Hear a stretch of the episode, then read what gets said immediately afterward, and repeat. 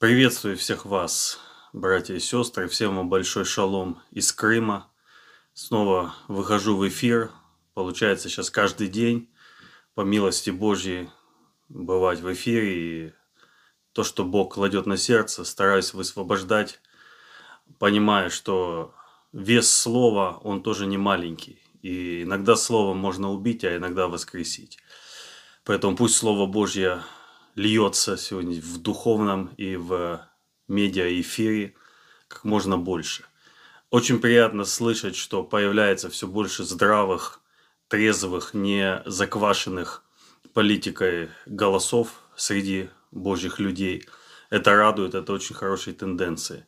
А сегодня хочу помолиться и пригласить вас всех к одной, ну, как мне кажется, пророческой молитве власти.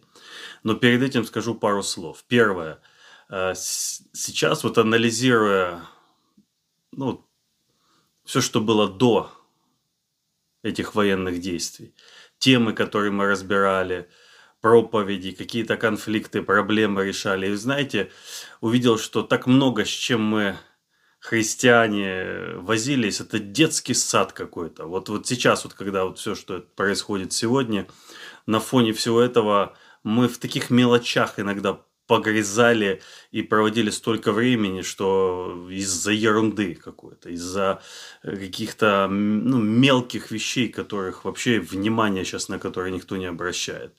Но при этом многие темы, которые Бог давал освобождать. Сейчас я вижу, что они еще сильнее и острее звучат, чем вот в спокойное относительно. Хотя мы уже давно не живем в спокойное время, но относительно спокойное время, которое было. И вот где-то год или чуть больше назад Бог побудил сделать эту серию «Подготовка к новой волне». И у нас есть плейлист, я его тоже выложу где-то в комментариях. Очень актуально, я считаю. И все эти вот, э, что Бог давал темы об упов... Вот сейчас эти темы упования на Бога, вера, терпение, они так острые, так Эм, ну, близки, вот, на, насущны, что действительно вот на это упор и надо делать, наверное, и в будущем.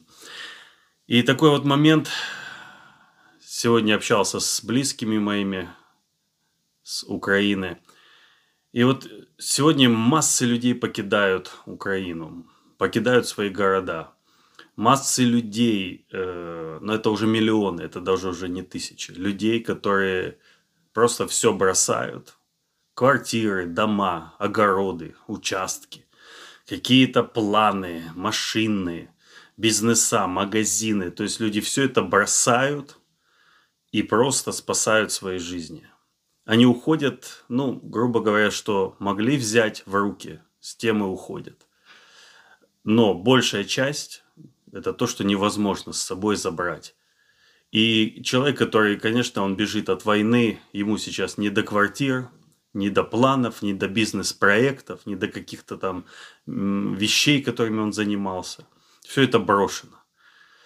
И для нас всех, кто сегодня не находится в зоне боевых действий, это хороший урок, что с чем человек уходит. Вот сегодня у всех у нас что-то есть. Мы о чем-то переживаем, куда-то вкладываемся – Э, чего-то хотим достичь, но вот приходит война или приходит какой-то другой катаклизм, и все это становится ерундой, абсолютно ненужной.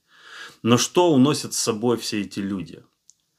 Независимо от того, что человек взял ну, в свои руки в этот момент, он уносит то, что он вложил в дух. Я имею в виду верующих людей. Недаром сказано, богатейте в Бога, собирайте там, где вор не подкапывает, не крадет, где это невозможно истребить или разрушить.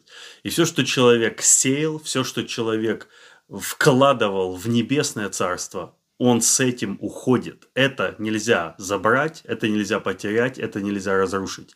И где бы эти люди сегодня ни находились, там, в Польше, в Молдавии, в Израиле, куда бы эти сейчас пути людей не повели – они несут в себе все то, что духовно они вложили в небесное царство.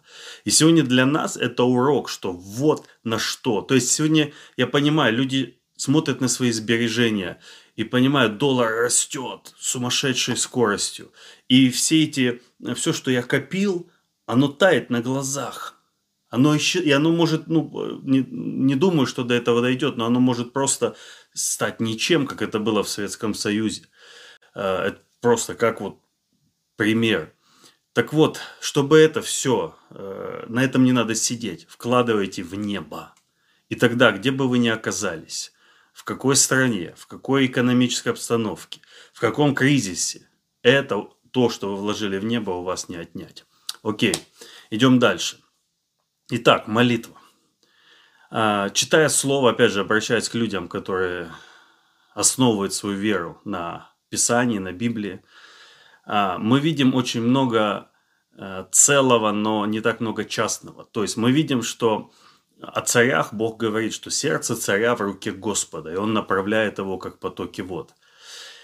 И много других мест Писания о том, что Бог, Он правит над царями. Иисус назван царь царствующих и так далее.